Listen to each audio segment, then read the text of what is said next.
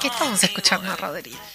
Eh, que- creo que es un eh, artista argentino, se llama Axel, pero no es el Axel conocido, no me acuerdo ahora el nombre bien exacto.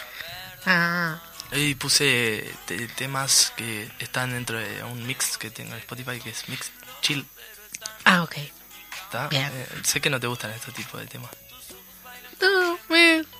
Sí, me... Pero sí, banco, ah, banco. no, pará. No, no sé si lo dije el lunes pasado. Que el domingo anterior, creo que sí que lo dije. Que el domingo anterior, cuando estuve en la feria de comidas que se hizo la ex cárcel de mujeres en Migueletes, cuando llegué estaba tocando el dúo May, que lo tuvimos Mirá. por acá. Bien. Sí. Trajimos a un artista que estuvo en una feria gastronómica. Presentó al Eh, entrevistado, Rodri. Ya lo presentamos, estuvo con Gastón Dufour, que nos va a comentar un poco más de lo que vendría a ser el, el mes de eh, el orgullo. Y eh, quería consultarte para ya arrancar con la entrevista, ¿por qué es la importancia de seguir reivindicando la diversidad y qué implica este mes del orgullo? Bien, primero muchas gracias por invitarme. Estoy copado, primera vez que estoy en la mecha. Y es como, ¡ah, qué emoción, Bueno, ya emocionante! eh, lo decimos al final, pero ahora que ya nos diste el pie, siempre eh, tenemos una cláusula acá que la vamos a, a traer después y vas a tener que firmarla con Mari, que cada entrevistado y cada invitado tiene la obligatoriedad de venir una segunda vez. Me encanta, me Ah. encanta, me encanta, me encanta. Nos Total. comprome- te comprometemos al aire, cosa de que después no te puedas decir, si no te recortamos el audio y lo pasamos. No, está muy bien. eh, Creo que puedo resi- eh, resistir archivo, por lo pronto. Pero no sé, después, ahora, escondan los archivos en realidad. Eh, nada, que, volviendo a la pregunta, ¿no? ¿Qué era esto? Primero, eh, hablar de que em, el 28 se celebra el Día del Orgullo a nivel internacional. ¿No? El, el Día del Orgullo gay. Y hago esta aclaración porque vieron que en nuestro país, en realidad, lo que tenemos construido hace muchísimos años es que se hace en septiembre el mes por la diversidad. Y ustedes dirán, bueno, ¿cuál es el tema de por qué están estos dos conceptos sobre la mesa? Me parece esto bueno como ver cuáles son las identidades que, que hay atrás de cada uno. El 28 de junio, en 1969, en Stonewall, que es Estados Unidos, había racias, porque vieron que en el mundo libre, ¿no? En ese llamado mundo libre, eh, ser homosexual no estaba permitido en el 69, ¿no? Recordemos de que América Latina estaba en el horno en ese momento, pues todos los golpes de Estado se estaban dando, el marco del plan Condor, Estados Unidos estaba como en otra, en otra sintonía, pero lo que pasó es que siempre se llevaban presos y presas y preses a eh, las compañeras trans, a los compañeros y compañeras lesbianas, gays, y eh, un día, en realidad el 28 de, de junio de 1969, entraron a Stonewall, la policía a hacer una racia, ¿no? La vieja y querida racia, aunque no hubiera dictadura en Estados Unidos. Y eh, se los empezaron a llevar y una compañera afro-trans definió, se paró y dijo que no, no estaba dispuesta a que le siguieran persiguiendo y durante tres días, durante toda la ciudad, se empezó a armar una revuelta gigante contra la policía y a favor de los derechos de ser, el derecho a poder amar, el derecho a poder querer, el derecho al poder eh, acostarte con quien quieras, ¿no? Que eso también es, es un derecho que muchas veces está supeditado a las, neces- a las eh, experiencias o deseos de, de una hegemonía heterosexual, ¿no? Que se te mete hasta en tu cama. Entonces, esto empieza como a deconstruirse y se empieza a organizar muy grande en Estados Unidos toda una movida, principalmente vinculado a eh, los hombres gay. Y se empiezan a organizar en diferentes partes de la ciudad y durante todos unos meses y todo ese año, el año siguiente, toda una movida muy grande que empieza a salir a la calle y empieza por primera vez a la historia mundial una colectividad eh, reconocida, unificada en pos de sus derechos. ¿Sí? Eso pasa y empieza a tomar todo un nivel mundial a medida que pasan los años, pero en Estados Unidos lo que pasa es que se corta eso en los años 70, toda la acumulación de fuerzas que había tenido el movimiento LGTBIQ en Estados Unidos y empieza todo lo que tiene que ver con eh, la presidencia de Reagan. Y ahí todo vuelve a estar de menos de vuelta. ¿No? Pero generó un hecho político tan grande que permitió como visualizar dos cosas. Primero, que nos podemos organizar. Y segundo, que tenemos derecho a ser. ¿Sí? Eso es como, como lo fundamental. ¿Y por qué hay que seguir reivindicando? Porque todavía, al día de hoy, no tenemos el derecho a ser como queramos. Estamos sistemáticamente, todos los miembros de la comunidad LGTBIQ, cuestionados sobre lo que somos, sobre lo que queremos, y cuestionados incluso hasta si somos especie humana, ¿no? Hoy traían a, a una senadora que no debe ser nombrada, diría Harry, y que nos dijo que éramos de otra especie. Y fuera de que el consumo irónico que capaz que muchos podemos hacer de ese, de ese concepto, demuestra lo inhumano que nos creen. No nos creen humanos, no nos creen con derechos, no nos creen eh, dignos, ¿no? Nos creen menos humanos, menos humanos. Todas las especies, además, esa frase dice todas las especies que quieran o quieran inventar, ¿no? Deslegitimando incluso toda la autopercepción de las personas de, de acuerdo a su sentir. Y esto además en Uruguay, que les decía que en realidad festejamos en septiembre, en esto que Stonewall nos, nos levanta como un nuevo sujeto político en la, construcción de nuevas identidades y un, y un esquema de defensa de, de, poder ser como queramos ser, ¿sí? Sin ningún tipo de, de trabas ni de condicionamientos. En Uruguay se quiso dar un paso más y a partir del año 2004 se empieza a constituir lo que es la marcha por la diversidad y no de la diversidad y se empieza a constituir el mes de septiembre como mes de diversidad porque conceptualizamos desde el movimiento LGTBIQ eh, uruguayo la necesidad de crear un nuevo sujeto histórico que eh, logre trascender las identidades pero incorporando las desigualdades que cada identidad tiene. ¿Se entiende esto? Porque nosotros entendemos y nosotros entendemos que no hay solo una diversidad o una forma de ser, que es ser gay o ser lesbiano o ser trans, sino que hay muchas diversidades en nuestra sociedad que deben unificarse para pensar cómo poder salir en contra de una norma, que hablo de norma y no de persona, sino de una norma cis hetero, eh, cis hetero y blanca que hay en nuestra, en, en, nuestra sociedad, ¿no? No es lo mismo ser hombre, blanco, eh, Sin duda. heterosexual que ser una mujer afro eh, trans, por ejemplo, porque las desigualdades, y ahí entramos a un concepto de la interseccionalidad, ¿no? Se, eh, se reproducen y profundizan en su interacción. Entonces, ¿por qué marchamos por la diversidad? Primero, porque tenés derecho a ser. Segundo, porque hay tantas diversidades como existen personas. Y porque reivindicar la diversidad nos va a permitir tener efectivamente un mundo más libre. ¿Qué cambió, eh, pensando en el 69, a, a día de hoy?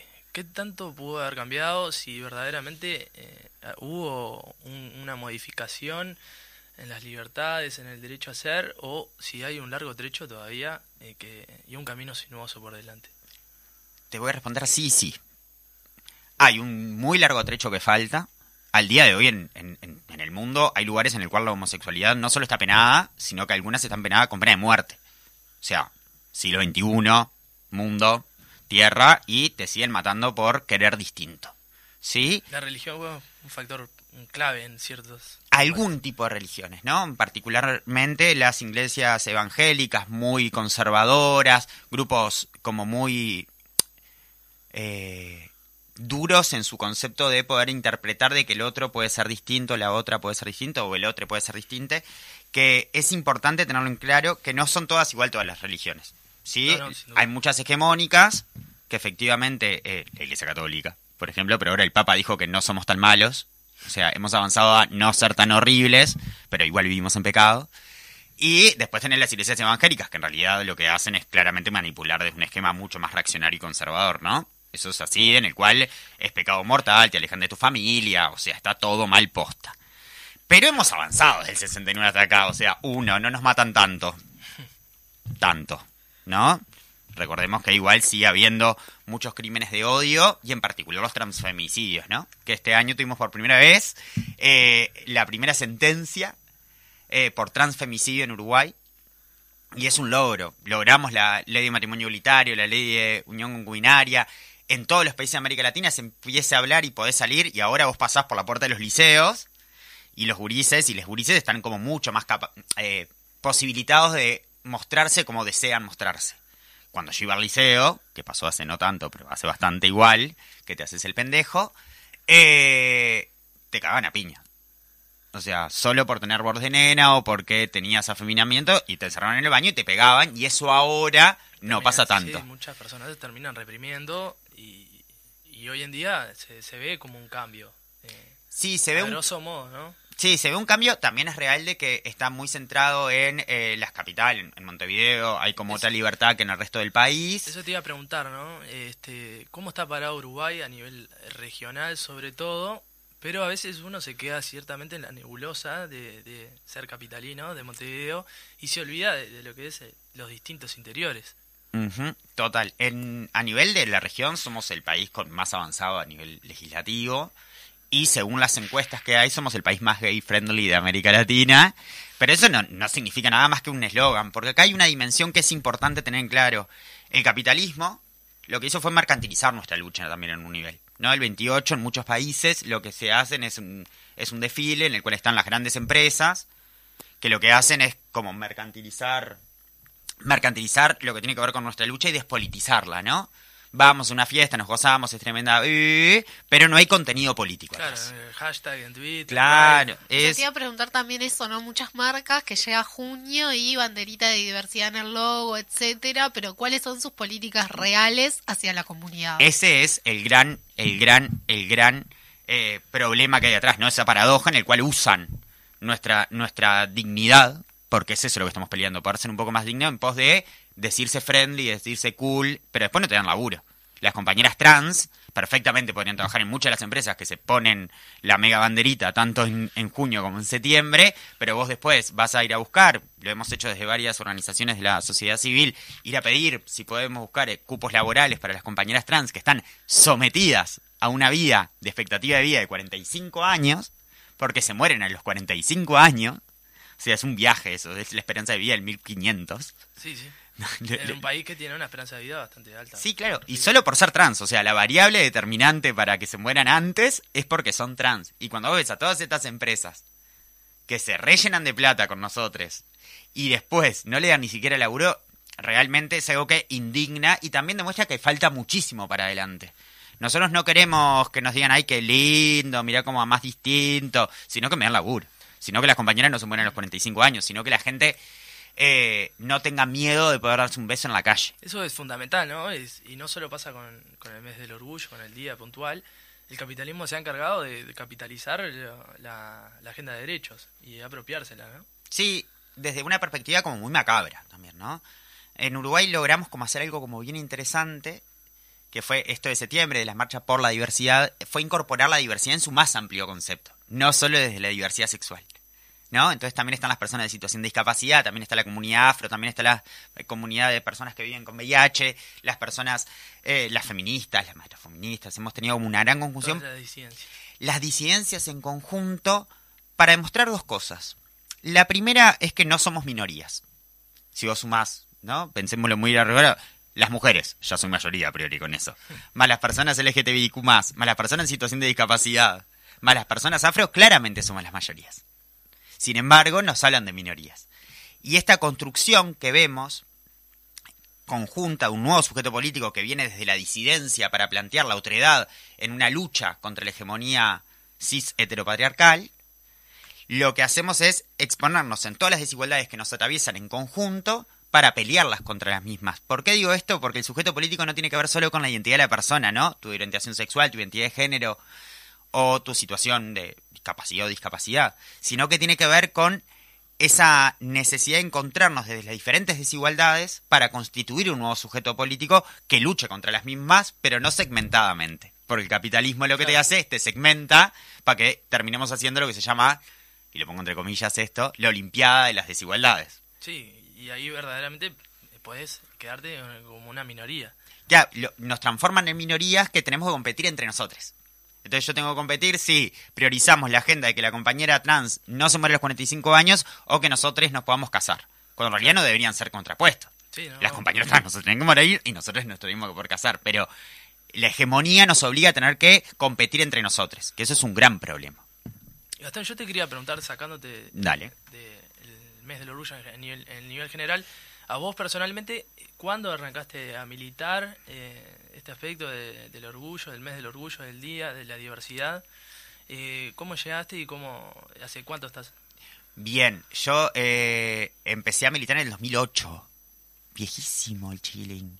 2008 yo, y esto es una anécdota muy linda, yo iba, yo soy licenciado en Ciencia Política, iba a la Facultad de Sociales, estábamos en el Centro Estudiante de Ciencias Sociales ahí en 2007, y con Mica Melgar, que fuimos compañeros de, generación, eh, vimos un cartel de un boliche que se llamaba Caín, que le daba la bienvenida a la generación LGTBI y fue la primera vez que me animé a ir a un lugar de esos y empezar a ver y ahí me encontré y conocí en el mundo real a Federico Graña, ¿no? Muy gracioso. Yo todavía no tenía mucho vínculo con, con ninguno de ellos y con Mica, pero con Fede no.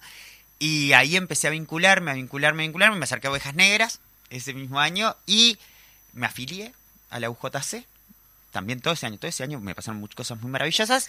Y por la UJC, en el año 2009, me mandaron a la coordinadora de la Marcha por la Diversidad, que en ese momento también aceptaban partidos políticos.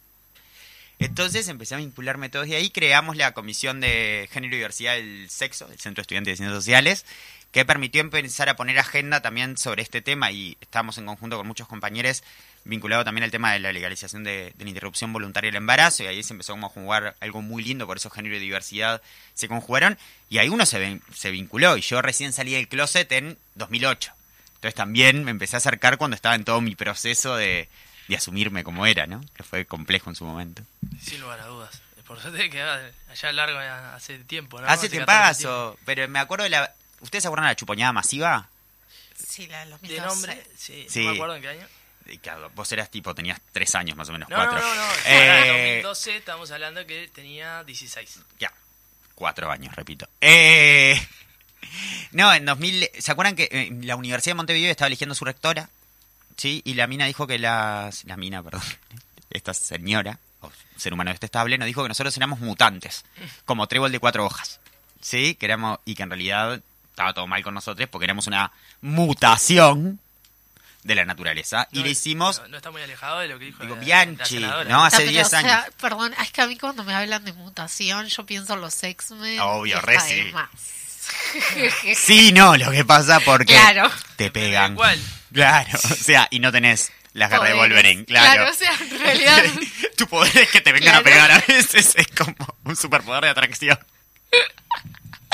Pero hicimos una chupoñada gigante, masiva, y estuve más, y después le fuimos a bailar en la puerta de la Universidad Católica y terminó bajando, eh, Universidad de Montevideo, y terminó bajándose a la rectora por el escándalo que hicimos, todos ahí. Pero fueron como las primeras veces que empezamos a salir. Y ahí empezó la marcha, ¿no? En el 2004 se cambia el esquema de la marcha, pensando en esto les decía, las diversidades como conjunto y no solo desde una reivindicación identitaria. Y ahora tenemos la marcha más grande del país. O sea, junto con el 20 de mayo y el 8 de, de marzo, tenemos la marcha más gigante que puede haber en, en, en Montevideo. Sí, en que, icónica, ¿no? y, Sí. que, y que además no pierde el sentido político tampoco. Digo, más allá de que en general hay capaz que hay mucha gente que va para, para ¿Es una fiestita también? Pues sí. Sí, eh, pero... Pero es una forma de manifestarse. también. Pero Exacto. es una marcha que siempre está encabezada o en contra de la reforma o en contra de la baja o por el voto en el exterior o por la ley trans Hace tres y, años fue y por la ley tienen Sí. eh, la, la proclama también. Entonces digo, no, no, no pierde esto que vos decías que a veces pasa en otros países, que, que queda solo en la fiesta, Exacto. eh, sino que trasciende. No, y además hay una particularidad del movimiento uruguayo, que es que tiene la definición política de no permitir financiarlo por privados. Nos han- en la coordinadora nos ha llegado millones de ofertas, desde Visa, Uber, Coso, Mojo, que te darían como cosas y te ayudan a cambio un cartelito. ¿no? Claro. Y que al movimiento social de este país, imagínate, vendría vendría ¿no? divino. Porque haríamos mega marcha, reche, pero no da. Porque es esto, ¿no? Esto que volvíamos a decir, no queremos que nos pongan un cartel. Quiero que le den laburo a la gente que no tiene. Sí, es una decisión política. también. Exacto. Bueno, Gastón, tengo la última pregunta Dale. fuera de tópico Dale. que le hacemos a todos los entrevistados. Y es- tenemos tres tópicos y tenés que elegir uno. Bueno. de los cuales son random, farándula y gustos. Farándula, obvio. Sacaron el tema trabajo porque Sí. nadie lo eligió nunca. Anécdota de cercanía con un famoso o famosa o persona pública en general. Mm, varias tengo, pues famosa. Eh, mm, tengo una anécdota con Angela Davis. ¿Le sirve o más farandulero? Tengo más farandulero, tengo un poco más de, terraja, de terrajismo. La que vos quieras. Mm, La que te haga sentir más cholulo a vos. Ah, más cholulo a mí. Eh, conocer a mm, Felipe Colombo. Ay, no. Ah. Rebelde Way. Sí, Rebelde Way, tan- yo claro, vos eras un niño, yo ya ahí era grande en No, 2002. Y claro, este homosexual reprimido que tenía adentro, enamoradísimo de Jaime Rojas y de Felipe, Felipe Colombo. Colombo. Y lo vi en el mundo real. Él, obvio, no se acuerda de mí, ¿no? yo no entiendo por qué no se acuerda de mí, pero bueno, la vida. Eh, y estaba, yo estaba Punta del Este, estaba chateando en Punta del Este. Y él estaba en la playa y yo agarré y me le acerqué y empecé, tipo, me le paré al lado porque Ay. la gente que me conoce sabe que yo soy como muy careta. Pero, viste que hay con gente que te da como pudorcito. Pudor. Y era el amor mío de la adolescencia. Entonces me le acercé y me ponía al lado y lo empecé como a seguir de atrás. Hasta en un momento el tipo me mira y me dice, ¿necesitas algo? Ay, y yo Gastón. tipo, ah, horrible, re pegado, un tarado, un tarado. Y yo tipo, sí, me gustaría hacer una foto. Ah, bueno, está, pero... Yo le imaginé, playa, ¿no? Claro. Shortcito, coso, el tipo jugando, ah, estás en Punta del Este, se te cargo, flaco, yo qué sé. Y yo me morí de la vergüenza, pero claro, era, yo era mu- mucho más chico. Y cuando el tipo me habla y me dice, bueno, dale, yo salí corriendo.